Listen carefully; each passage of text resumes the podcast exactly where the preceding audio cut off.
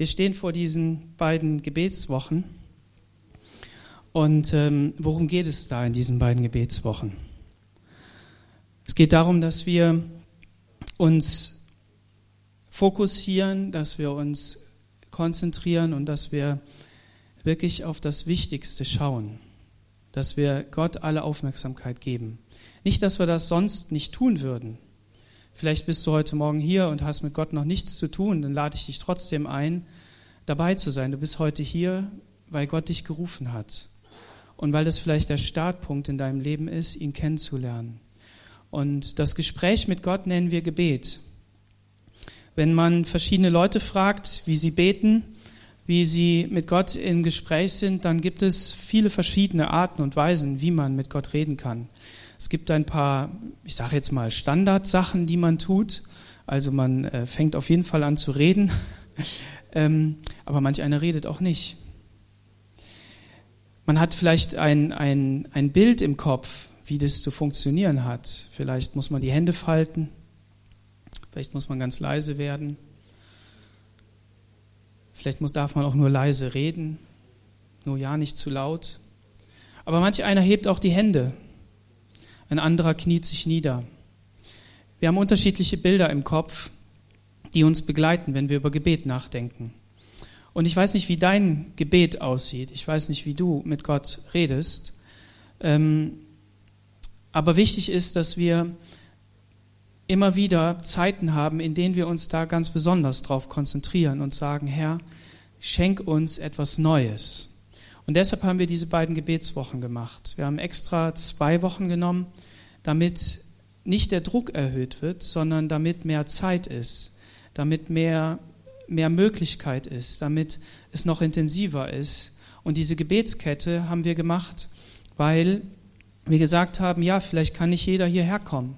Vielleicht ist dem einen oder anderen nicht möglich, an den Veranstaltungen teilzunehmen, aber er möchte Teil dieser Sache sein und sagen, ja, ich mache mich eins in diesem Gebet. Und deshalb ähm, haben wir das angesetzt. Und ähm, wenn wir uns fragen, wie sollen wir denn als Christen leben? Wie, wie, können, wir, äh, wie können wir einen Unterschied in unserer Gesellschaft machen? Wie können wir ähm, das wirklich leben, was Gott für uns hat? Dann wissen wir, ja, okay, es gibt eine Botschaft, die Jesus hat für mein Leben. Das ist die gute Botschaft, das Evangelium, richtig? Und das Evangelium, das lautet, dass Jesus auf diese Erde gekommen ist, dass er die Sünde der Welt ans Kreuz genommen hat, für die Sünde gestorben ist, sein Blut vergossen hat. Das hört sich gruselig an. Aber er ist ans Kreuz gegangen, er hat sein Leben gegeben, damit wir leben können. Und mit du und ich leben können. Und wenn du heute das erste Mal da bist, dann nimm diese Einladung an und sag, ja, Jesus, ich möchte glauben, dass du dieser Retter bist, der mich errettet von dem, wo ich gebunden bin, wo ich gefesselt bin, wo ich nicht frei bin, wo ich nicht leben kann, wo ich nicht atmen kann. Und ähm, jeder von uns braucht Aufmerksamkeit, richtig? Wenn der Mensch keine Aufmerksamkeit bekommt, ich habe das ist ja allgemein bekannt, aber ich habe es eben auch mal gehört von diesem Experiment, dass man Kinder ganz klein, nicht in unserer Zeit, ein bisschen früher, ähm, ohne, ohne Emotionen, ohne Reden, ohne, ohne Zuneigung versucht hat aufzuziehen. Und das hat nicht geklappt, sie sind gestorben. Der Mensch ist ein Mensch, der, der Aufmerksamkeit braucht, der Liebe braucht, der Annahme braucht. Und wenn wir so in unsere Welt hineinschauen, in das, was uns so umgibt, dann merken wir, hey, da gibt es so viele Möglichkeiten heutzutage Aufmerksamkeit zu bekommen. Richtig? Wir brauchen nur ein cooles Video machen, das auf YouTube hochzuladen oder einen coolen Instagram-Kanal zu gestalten und schon sind wir berühmt. Kann passieren. Bei vielen passiert es nicht, aber es passiert eben auch bei vielen, die früher vielleicht keine Chance gehabt haben. Und dann fragt man sich, ja, ist das echt? Und dann sagen wir immer ganz schnell, nein, das ist nicht echt. Und es stimmt es ist oft nicht echt. Da wird der Winkel von der Kamera vernünftig eingestellt, da wird die Szene vorher, die Szene nachher rausgelassen, das, was nicht so gut ist, das wird weggelassen. Aber auf der anderen Seite gibt es auch viele Informationen, die, die jetzt ans Tageslicht kommen, weil Menschen sagen, ja, ich kann hier etwas von dem mitteilen, was mein Leben bewegt und was wirklich wahr ist. Aber gleichzeitig sehen wir hier, dass diese Anerkennung, diese Aufmerksamkeit eben etwas total Künstliches ist. Und die Frage ist, wie verhalten wir uns als Christen in dieser Gesellschaft?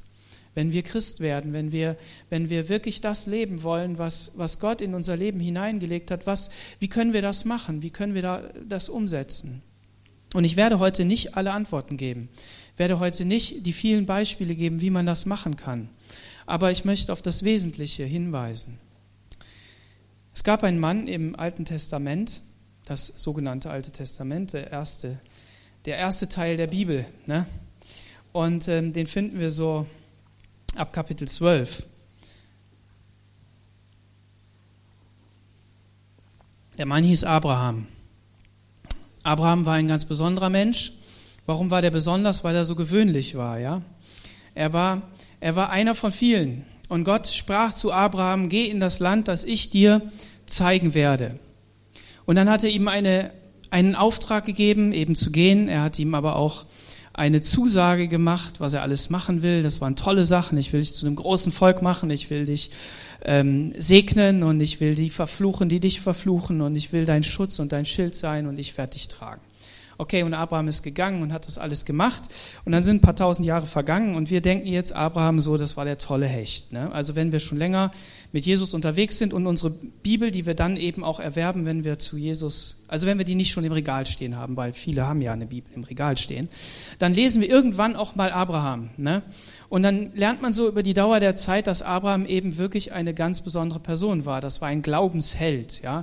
Und dann entsteht so eine goldene Figur in unserem Kopf, richtig? Dann entsteht so ein Mensch, der einfach irgendwie unantastbar war. Aber ähm, das Coole an der Bibel ist, dass die Bibel für Menschen geschrieben ist und dass sie von Menschen handelt.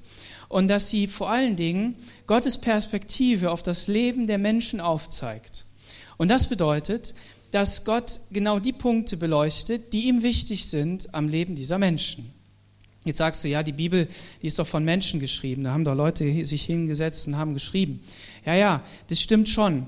Aber das Coole an der Bibel ist, dass ähm, die nicht von sich selber behauptet, dass sie zum Beispiel, wie andere Religionen das behaupten, vom Himmel herabgefallen wäre. Oder eins zu eins diktiert worden ist und dass da nichts falsch dran ist. Also im Sinne jetzt, dass es Buchstabe für Buchstabe dahingeschrieben worden ist und dieser Mensch keinen Einfluss auf das, was er schreibt, da hatte, ja, sondern die Bibel sagt ganz klar, dass sie inspiriert ist von Gott. Und wenn du mehr wissen willst zu diesem Thema, dann komm am Mittwochabend und sei dabei und lerne über die Bibel, was es bedeutet, die Bibel zu haben, ja. Okay, und die Bibel ist eben auch so ehrlich, dass sie sagt, ja, ähm, ich zeige hier Gottes Perspektive auf am Leben vom Abraham. Und ich zeige, dass dieser Mensch wirklich ein Glaubensheld war. Denn es heißt hier in diesem Kapitel 12, da heißt es, da zog Abraham aus, wie der Herr ihm gesagt hat. Frage an dich, wie oft hat Gott schon in dein Leben gesprochen? Wie oft hat Gott schon in dein Leben gesprochen? Und wie viele von diesen Malen hast du drauf gehört und das getan, was er gesagt hat? Wir haben heute eben ein Zeugnis gehört von so einer Tat. Gott hat gesprochen, wenn dieser Mann sich hier hinsetzt, dann werde ich mit ihm reden. Und wie oft haben wir das nicht getan? Ich kann da bestimmt eine ganze Liste auflisten, wie oft ich das nicht getan habe. Abraham hat das hier getan, an dieser Stelle. Und dann ist er gegangen und hat seine Leute mitgenommen. Der war ja nicht alleine, der hatte Verantwortung, der hatte jede Menge Leute, die er mitgenommen hat.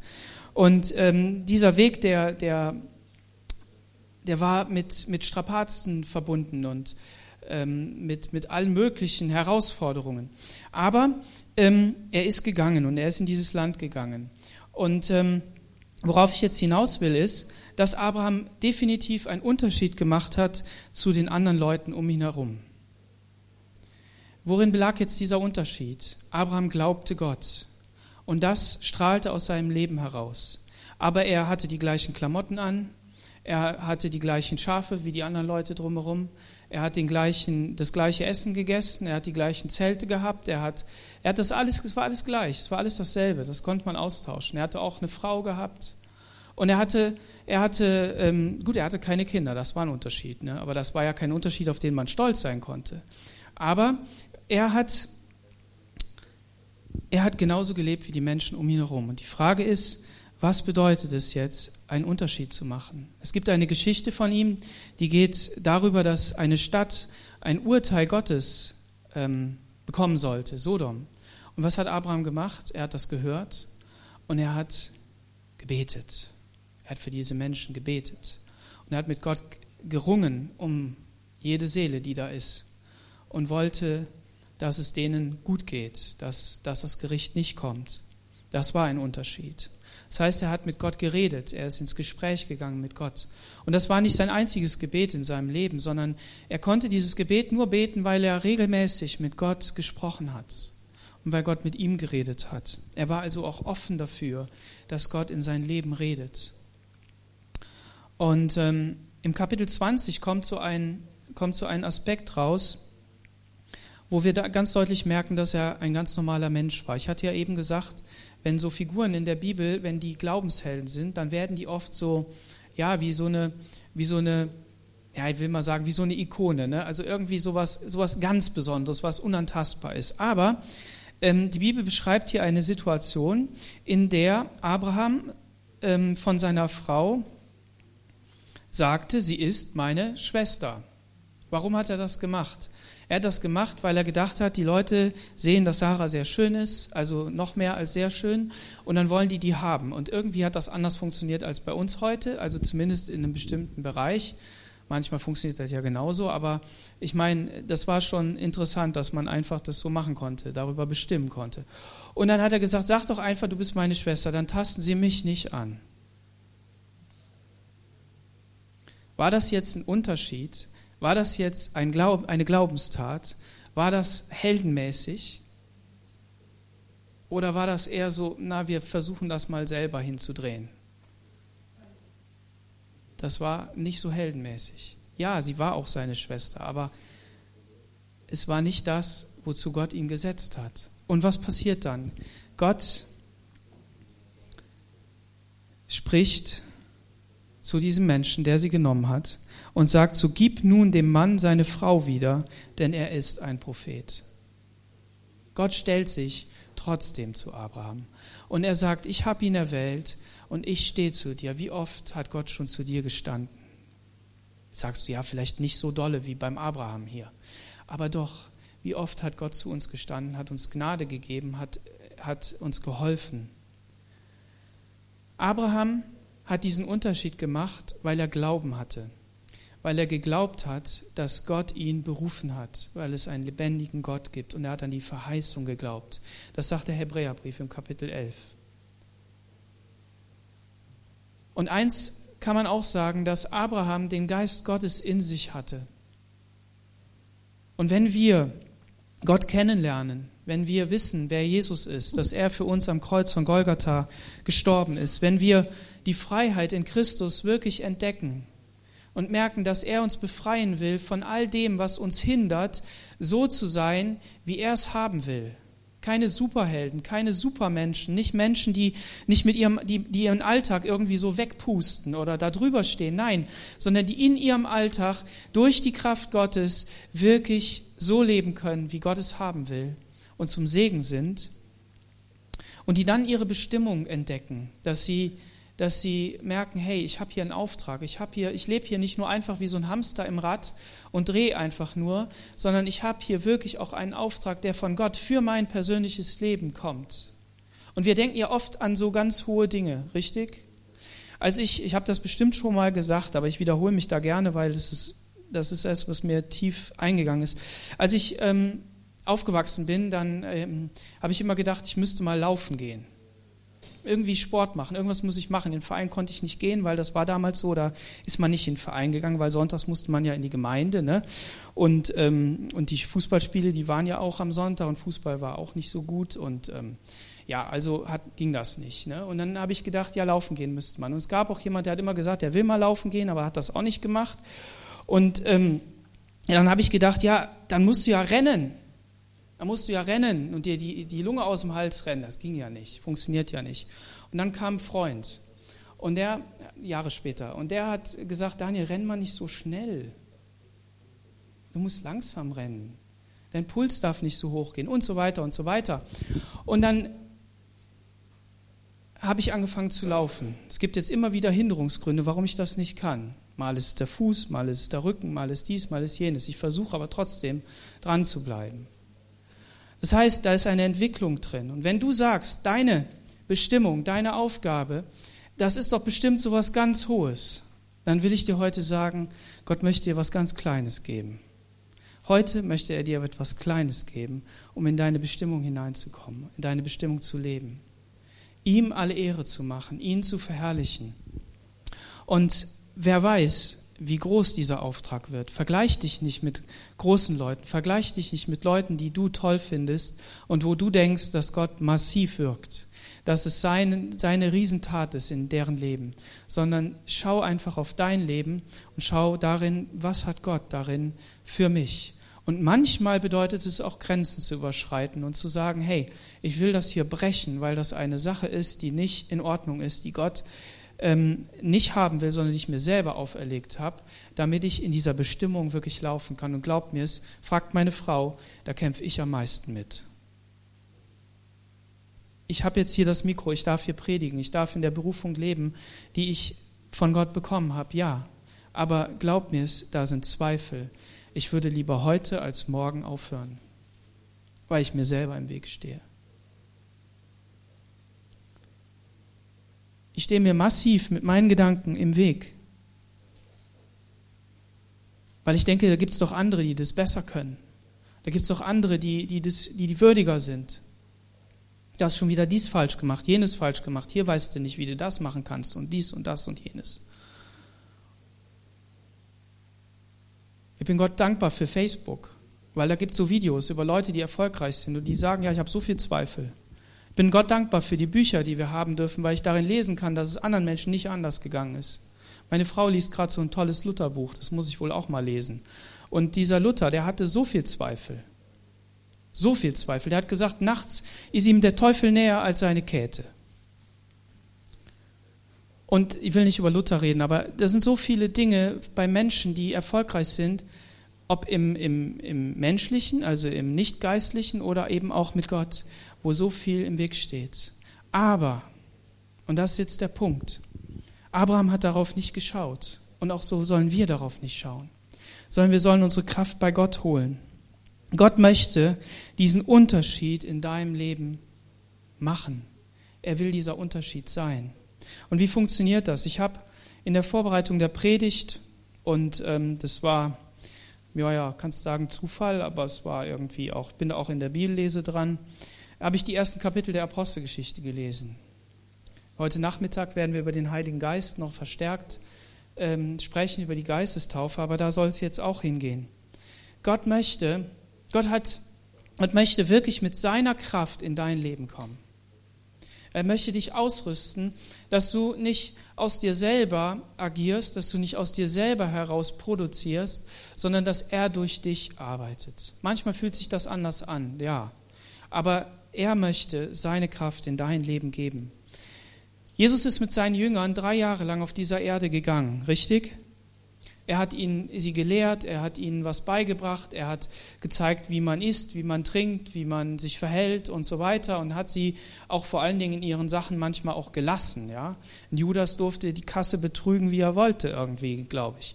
Ähm, und äh, er hat das so gelassen. Manchmal hat er sie einfach zurechtgestutzt und gesagt, ihr Kleingläubigen, muss ich denn noch ewig mit euch hier rummachen, könnt ihr nicht endlich mal glauben? Aber er hat sie auch liebevoll in den Arm genommen.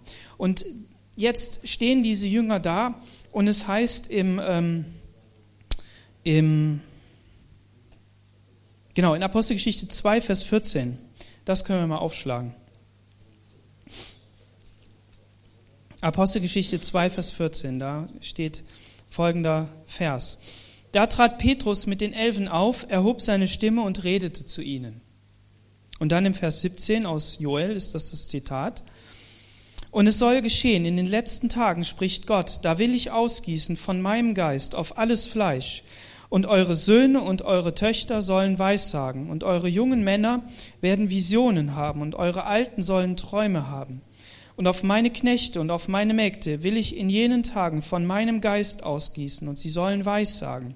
Und ich will Wunder tun, oben am Himmel und Zeichen unten auf Erden, Blut und Feuer und Rauchdampf. Die Sonne soll in Finsternis verwandelt werden und der Mond in Blut, ehe der große und herrliche Tag des Herrn kommt. Und es soll geschehen, wer den Namen des Herrn anruft, wird, anrufen wird, der soll gerettet werden. Amen. Was war mit diesem Petrus passiert? Also wer Petrus kennt, der weiß, Petrus ähm, hat immer schnell geredet der hatte einen großen Mund und der hat auch ziemlich große Glaubensaussagen gemacht. Der hat gesagt, ja, kein Problem, wir gehen immer mit und wir sind dabei. Wir verlassen dich nicht, Jesus. Und selbst wenn du, wenn du gekreuzigt wirst und selbst wenn ich gekreuzigt werde, kein Problem, ich bin dabei. Und ähm, das hat er gemacht. Aber Petrus musste sich auch unter dasselbe Urteil ähm, stellen wie alle anderen Jünger oder dieselbe, denselben Fakt, sagen wir mal so. In Markus Kapitel 14, Vers 50, da heißt es ganz kurz, das ist ein Vers, ja, da verließen ihn alle und flohen. Da verließen ihn alle und flohen. Das war dem Heiligen Geist wichtig, dass der Markus das so aufschreibt, zusammen mit Petrus oder wie auch immer. Dass er das aufschreibt, dass das da steht, da alle werden ihn verlassen. Das war eine Prophetie, die im Alten Testament gegeben worden ist, die Gott gesagt hat, es wird der Tag kommen, da werden sie ihn alle verlassen und ich will durch meinen Knecht das Wunder tun. Ich will die Menschen erretten. So das heißt, im Leben eines normalen Menschen ist es normal, dass er Gott verlässt. Dass er Jesus verlässt. Das ist völlig normal. Warum konnte Petrus jetzt so predigen? Was hat er gemacht? Er hat eine Riesenpredigt gehalten. Er hat eine Riesenpredigt gehalten und das war nur ein Auszug daraus. Kannst du mal nachlesen, ist richtig cool. Am besten nimmst du sowieso einen Markierstift oder zwei und fängst Apostelgeschichte 1 an und liest bis 4 und markierst mal alles, wo der Heilige Geist drin vorkommt. Das ist Hammer, sieht richtig bunt aus, die Bibel hinterher. Wie konnte Petrus das machen? Jesus hat gesagt in Apostelgeschichte 1,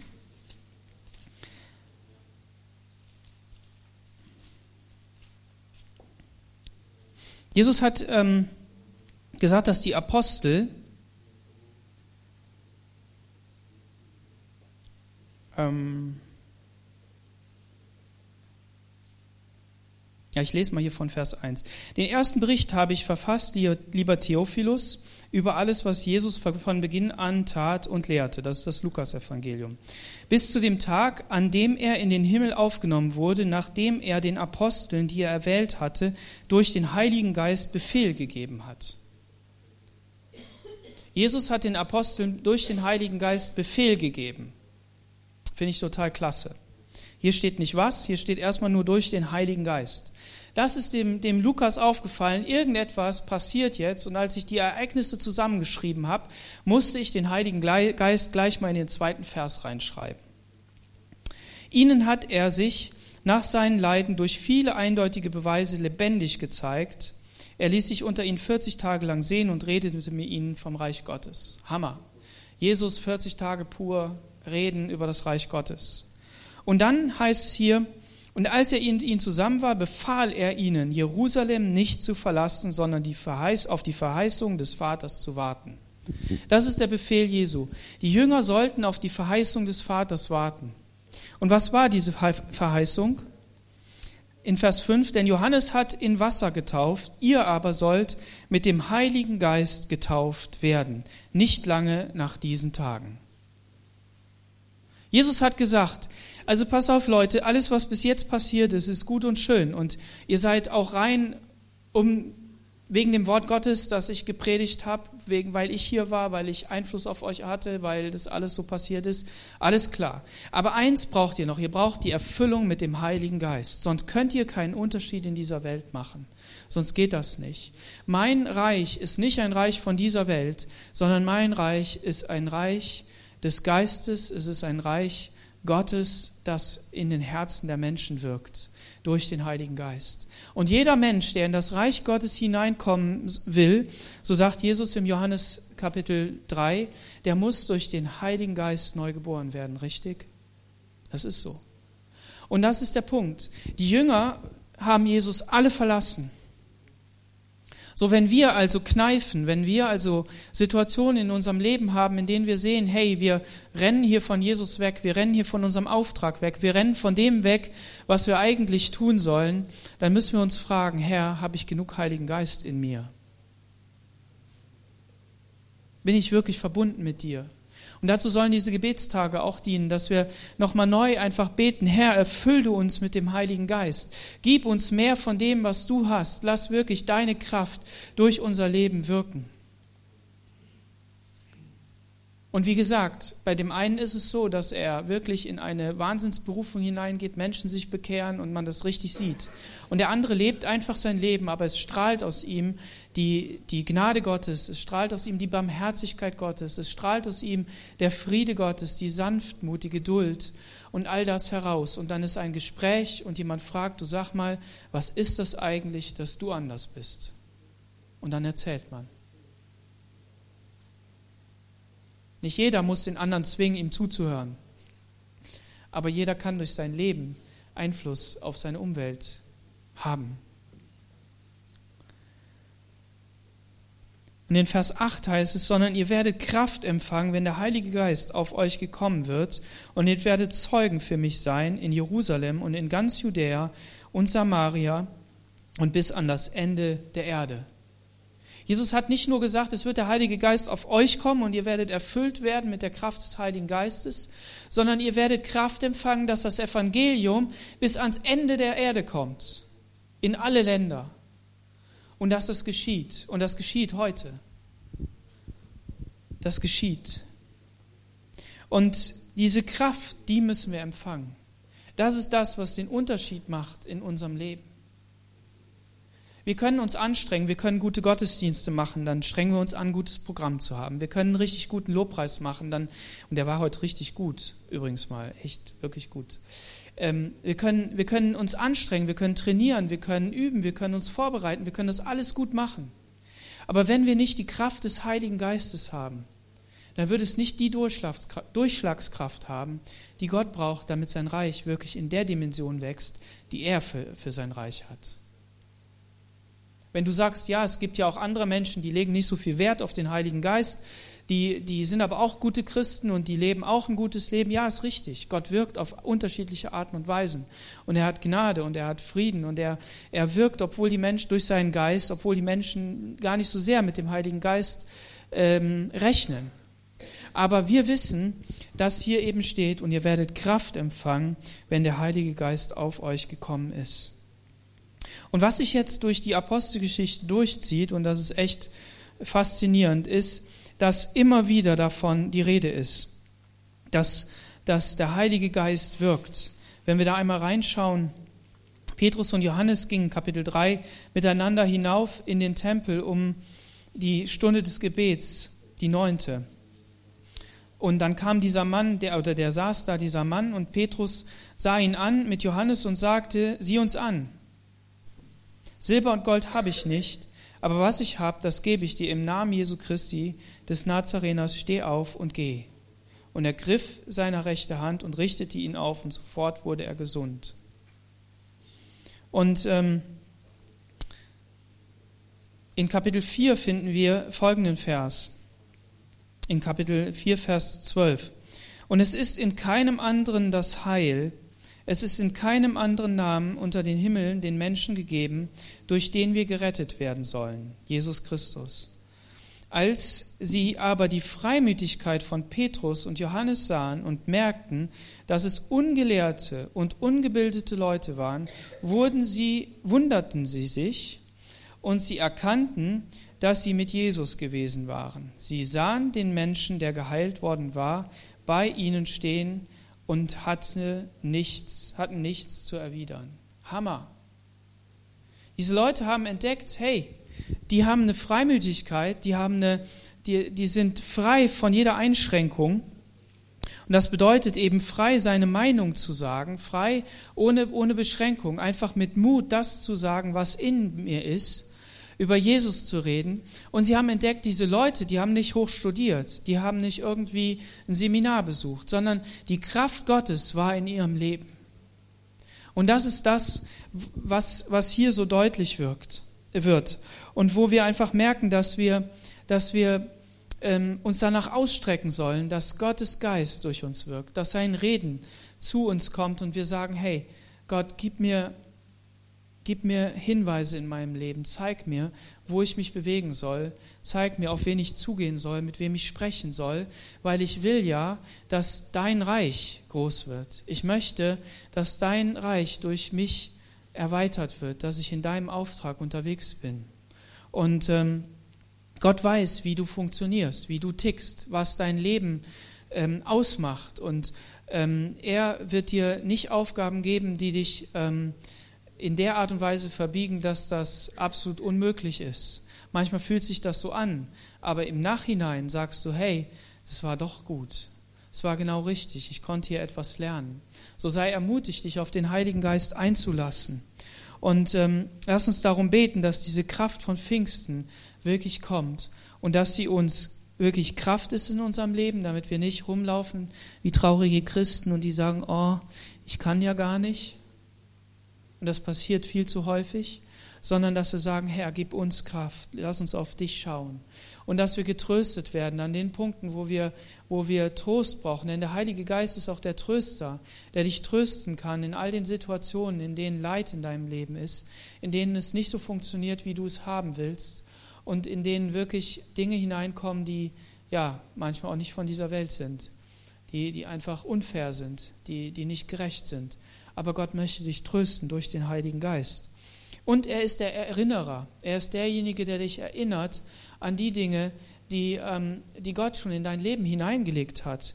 Jesus sagt in Johannes Kapitel 14, Vers 26, aber der Tröster, der Heilige Geist, den mein Vater senden wird in meinem Namen, der wird euch alles lehren und euch in alles, an alles erinnern, was ich euch gesagt habe.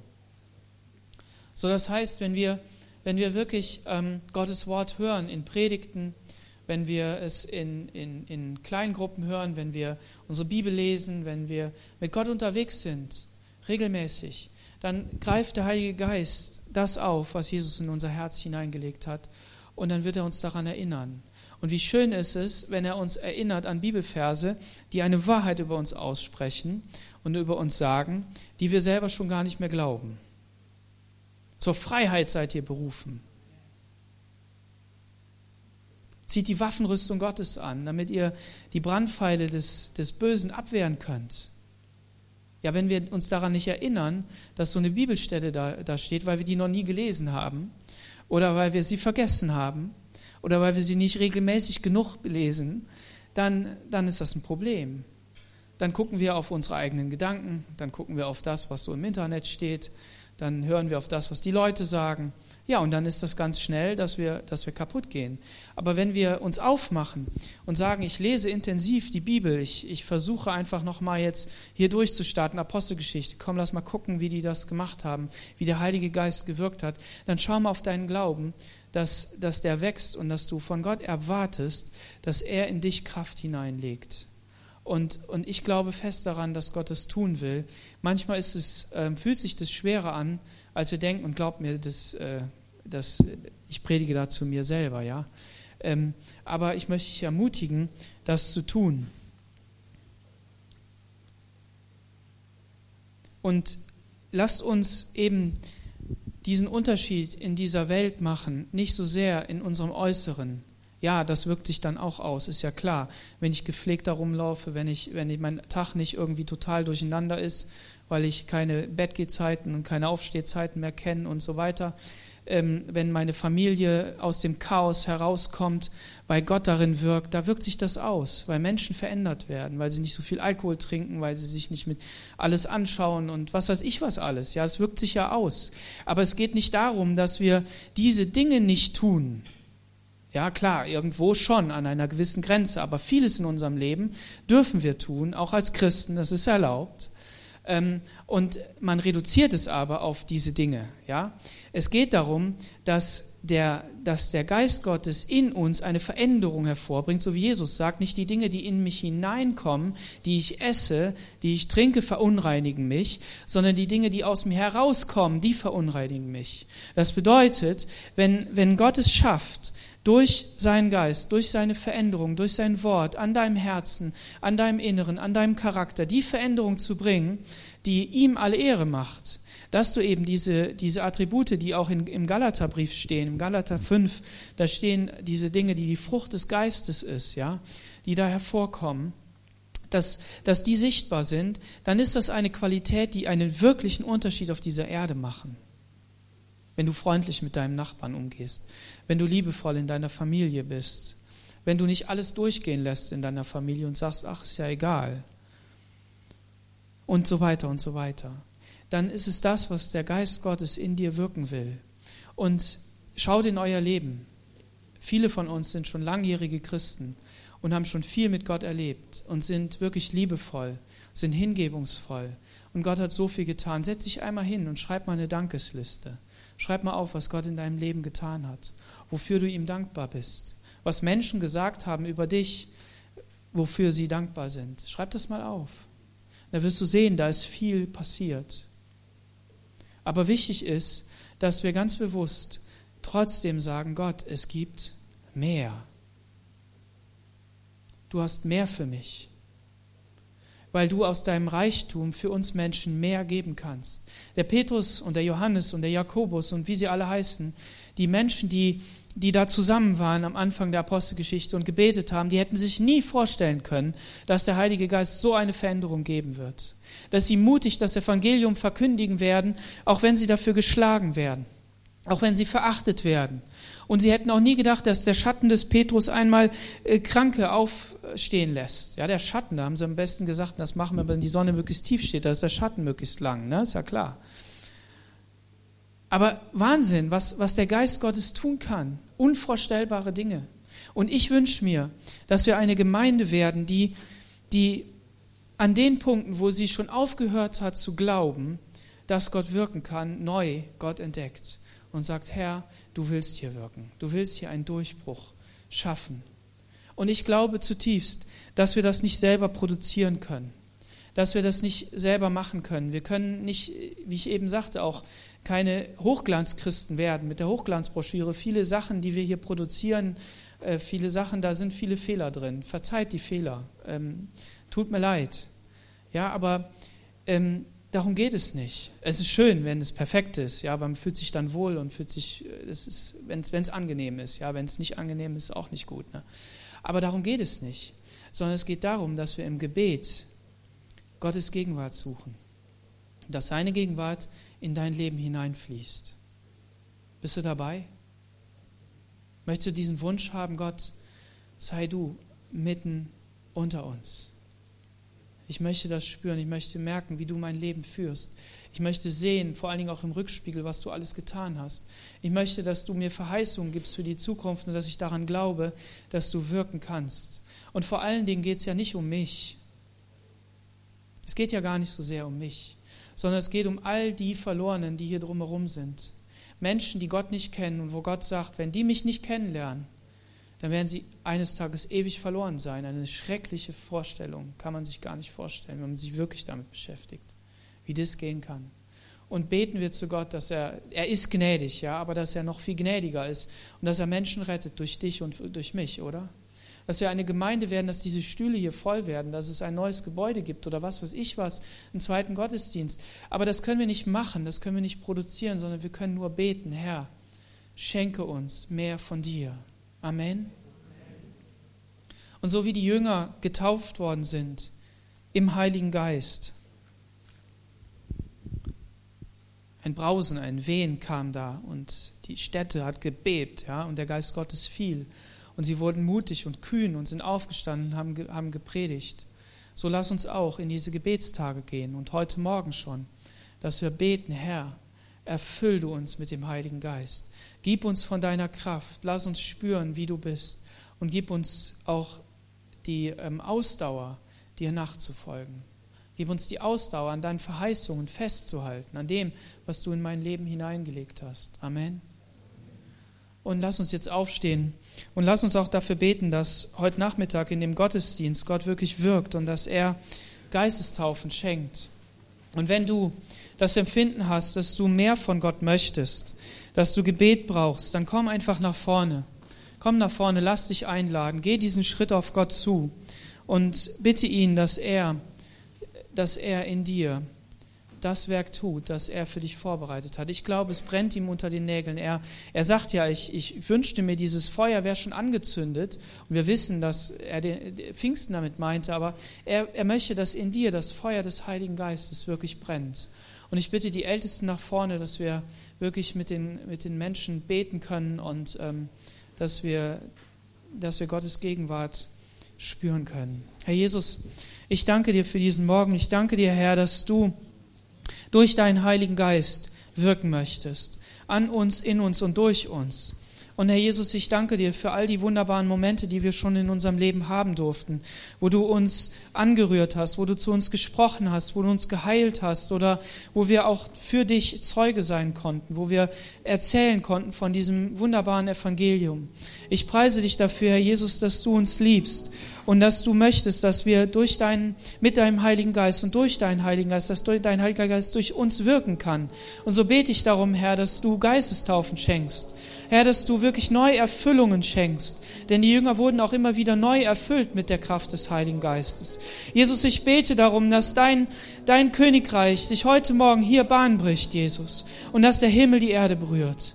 Jesus, wir sind hier zusammen, Herr, weil wir auf dich warten wollen, weil wir von dir etwas erwarten, Jesus. Und ich bitte dich darum, dass wir Mut haben, auf dich zuzukommen, Herr, und diesen Wunsch zu äußern.